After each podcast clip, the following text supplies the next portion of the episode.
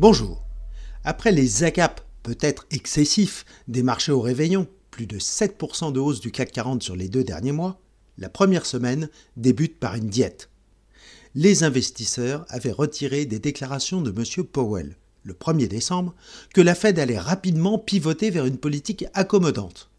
Or, la publication du compte-rendu de la dernière réunion de la Fed en ce début 2024 laisse beaucoup moins le champ ouvert à une baisse des taux directeurs dès le premier trimestre. Les chiffres de l'emploi viennent d'ailleurs de confirmer ces craintes. Avec 216 000 créations en décembre versus 199 000 en novembre, le marché du travail reste tendu.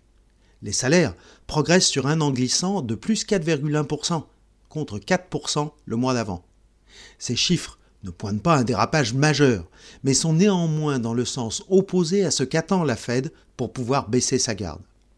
En conséquence, les taux longs remontent à plus de 4,05 pour le 10 ans US et 2,70 pour la France sur l'échéance 10 ans, provoquant le recul des indices actions pour la première semaine de l'année 2024. Seul.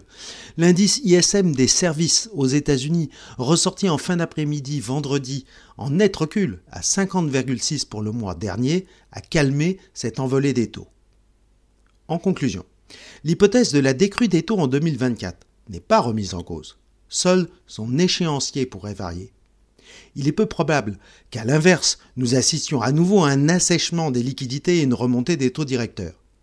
Néanmoins, la prolongation de cette attente peut laisser la place à de nouveaux aléas. Le climat géopolitique international se tend à nouveau sur de nombreux fronts. Bombardement de la Russie, de la Corée du Nord, au Liban, en mer Rouge. Autant d'événements qui peuvent créer des problèmes d'approvisionnement et des hausses de prix. Le baril de Brent d'ailleurs remonte vers 79 dollars. Le VIX, indicateur de volatilité sur les marchés d'options, est lui remonté vers 14%, plus haut qu'à la fin de l'année dernière, mais tout de même encore historiquement bas. Donc un peu d'ivresse, mais pas la rupture. À la semaine prochaine.